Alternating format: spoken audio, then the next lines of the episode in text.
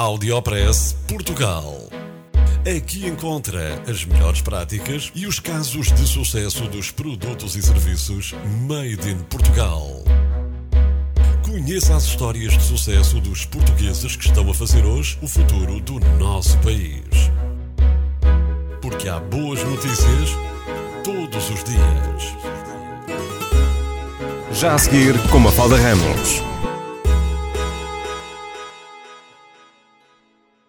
Nós somos o que comemos e o meio ambiente é também resultado do que nós comemos? Será?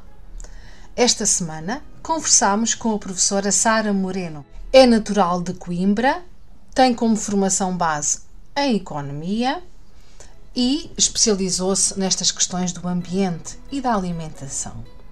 É doutorada em Ciências Aplicadas ao Ambiente, mestre em Desenvolvimento e Planeamento. Atualmente é diretora executiva da organização Casa Comum da Humanidade e coordenadora científica do projeto Pegada Ecológica dos municípios portugueses. Tem 43 anos. Desta conversa saíram temas importantes de discussão como na mão das cidades temos o futuro do planeta Terra. As cidades têm enorme importância. As cidades portuguesas, como é que são?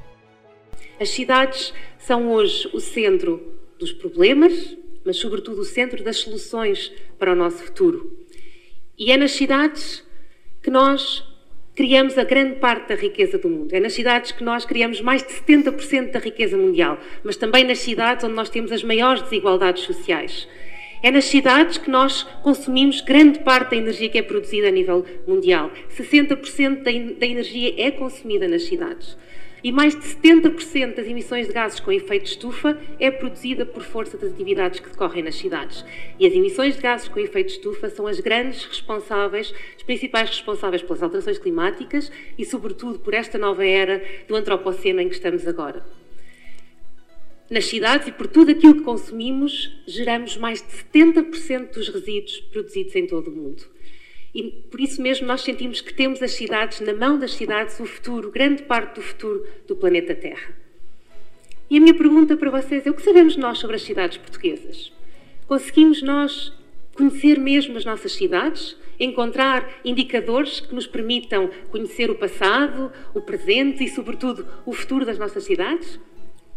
Se vos perguntasse por onde começariam a encontrar esta informação, por onde tentariam encontrar indicadores que vos permitissem conhecer melhor as vossas cidades, provavelmente me diriam que começariam pelo nosso Instituto Nacional de Estatística, é a entidade oficial das estatísticas portuguesas.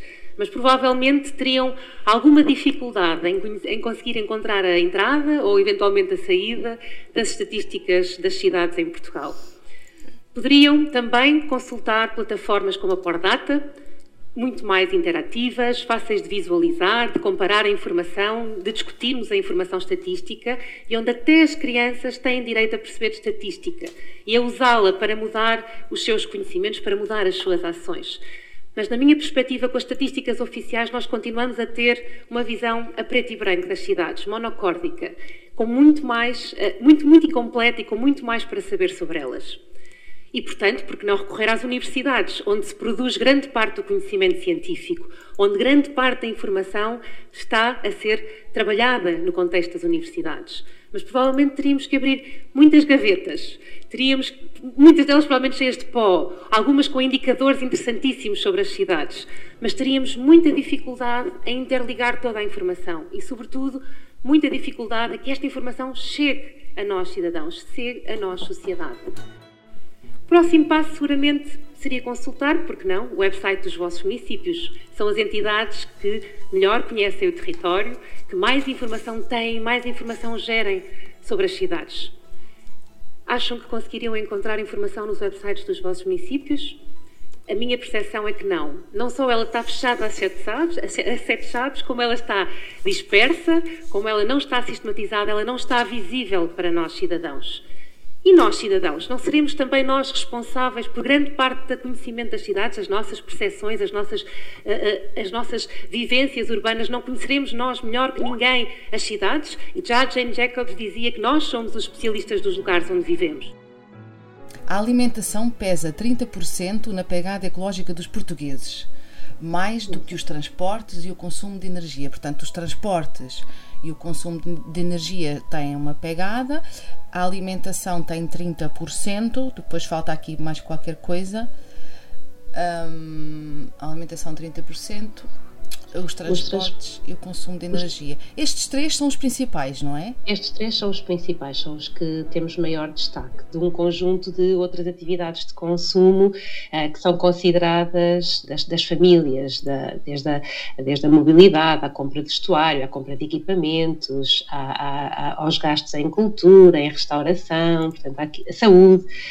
Analisamos um conjunto, todas as atividades de consumo das, das famílias, do consumo que é feito em Portugal uh, e tentamos perceber o impacto uh, dessas, dessas atividades de consumo. E de facto, estes três acabam por ser os que sobressaem. Uh, a alimentação em grande destaque, com, com cerca de 30%, e em segundo lugar, e até bastante distanciada, digamos assim, porque no fundo estaríamos quase à espera que a mobilidade e os transportes fosse o grande impacto à semelhança de outros países. Em Portugal não é, é o segundo com maior impacto e já com cerca de 20% desta, desta pegada ecológica. Em terceiro aparece a habitação, com cerca de 10%, mas depois todas as outras, habitação e energia, estão aqui todas consideradas na, nesta categoria, com cerca de 10%. Uh, ah, depois as outras têm uh, contributos mais, mais reduzidos, digamos assim, para a pegada ecológica dos portugueses. Uhum. Portanto, este estudo, uh, não é, da Universidade de Aveiro, da Universidade de Aveiro, desculpe interrompê-la, da Global Footprint Network e da Zero. Portanto, é uma parceria uh, das, das, das, três instituições que uh, estruturaram o projeto da pegada ecológica dos municípios portugueses e que contamos com a presença de 18 municípios e uma comunidade intermunicipal uh, no projeto e, portanto, portanto resulta desta, desta parceria alargada. A Global Footprint eh, Network, a zero, Network. a zero, neste caso zero, é Associação Sistema, a... Sistema Terrestre Sustentável. Exatamente. Uhum. Muito bem. Um, e portanto focaram-se aqui nesta questão dos padrões alimentares do, do, dos portugueses é um, é um tema complicado, não é? Porque a alimentação dos portugueses é um tema muito sensível, é muito importante. É, é culturalmente muito complexo falar dele e os dados que de facto o estudo acabou por trazer uh, são, são de facto preocupantes e que posicionam Portugal até de uma forma muito distintiva, muito diferente dos, dos países do Mediterrâneo e nós associamos muito a, a, a nossa dieta, a dieta alimentar mediterrânica e e nós cada vez mais estamos mais afastados dela, uh, com impactos em termos de saúde e com impactos em termos ambientais também. Uh, e de facto é culturalmente sensível uh, explicar aos portugueses que a alimentação tem um impacto tão grande no ambiente. Certo, portanto, a, professora diz que nós estamos a, estamos a afastar da, da dieta mediterrânica. Tem a ver com a, a, o fast food, com esta, não é? esta moda de, de Bem, o, o, nosso estudo não, não, não, uh, não analisou essa componente, mas de facto não, com, outras, com outros estudos que complementam esta abordagem percebemos de facto que a alteração dos comportamentos das famílias por falta de tempo, por falta de por acesso a um conjunto de bens alimentares mais, mais baratos, mais à mão, uh, nós tendemos a alterar muito o nosso comportamento alimentar nos últimos, nos últimos anos. o nosso estudo em concreto aqui, percebendo este impacto que nos surpreendeu no início, quando apenas pretendíamos calcular a pegada ecológica dos portugueses e de alguns municípios, destes 18 municípios, de facto ficámos muito surpreendidos com o destaque do peso da alimentação. Ser o principal contribuidor para uma elevada pegada foi uh, uh, uma surpresa que nos levou a querer perceber melhor porquê. Uh, de onde é que vem a alimentação que nós estamos a consumir em Portugal, a origem e de que países nós vamos depender, digamos assim, para, para nos fornecer esses bens alimentares uh, e o que é que estamos a fazer também no nosso país, em termos de boas práticas, para inverter essa, essa nossa dependência do exterior e uh, o impacto uh, que temos também na, nas opções de, de, padrões alimentares que fazemos.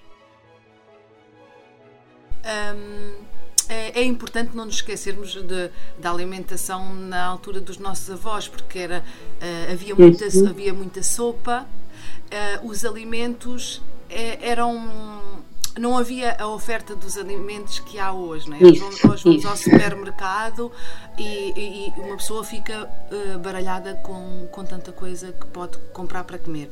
E, e na altura dos nossos avós, o nosso cabaz era reduzido, Sim, uh, muito verde, não é? Muito verde.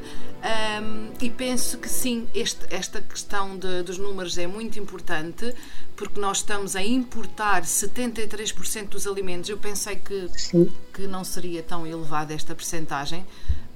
Um, e, e, depois é, e depois é aqui o peso da carne e do peixe, ou seja, que, que é cerca de metade do que nós estamos a comer. Metade do que nós estamos a comer é carne e peixe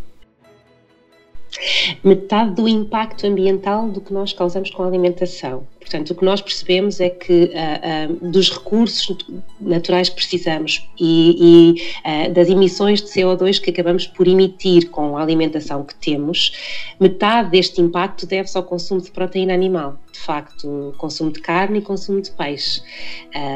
E, e nós podemos trazer outras variáveis a este cenário. Nós sabemos que somos o terceiro país no mundo que mais consome peixe por pessoa por ano. Nós consumimos cerca de 62 quilos de peixe peixe por pessoa por ano. É preciso perceber 62. que 62 quilos de peixe por pessoa por ano. E somos o terceiro país no mundo, o que de facto uh, uh, nos coloca uh, em, em, paralelo com estes dados que, que encontramos da, da, pegada da alimentação a justificar um, um pouco este, este impacto. Nós dependemos, por exemplo, da biocapacidade da produção de, de, de peixe ou de pescado uh, em 60%. Nós importamos ou dependemos de outros ecossistemas 60% de tudo que consumimos de peixe. A carne é um bocadinho menos uh, relevante, esta, esta dependência ronda aos 47% de fora, uh, mas de facto uh, a quantidade e o tipo de peixe que tem impacto na pegada ecológica é importante termos essa, termos essa consciência. Eu fico com a sensação, professora, que eh, todo o sistema não é, ficou assim um bocadinho selvagem. Aqui, de, de, todo o sistema do, do, consumidor. Da... Porquê? Porque nós estamos a mandar para fora, não é? Peixe português e andamos a, a, a, a comer peixe, peixe, peixe que vem de fora e aí, obviamente, a pegada ecológica aumenta brutalmente, porque se nós, se nós comermos o peixinho que é apanhado aqui, não é?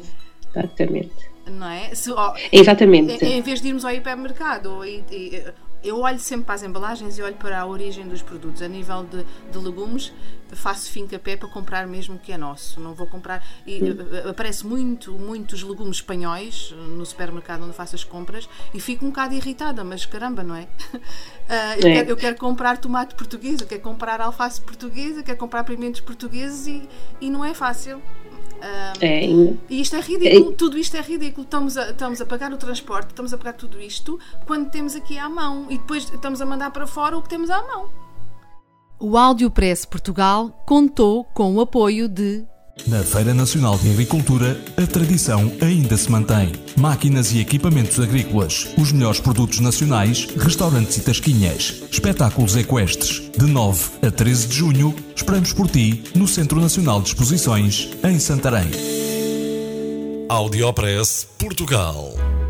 No FM e na internet. O espaço de cidadania de Portugal para todo o mundo notícias todos os dias. Porque há boas notícias todos os dias. Todos os dias. Todos os dias. Todos os dias. Todos os dias.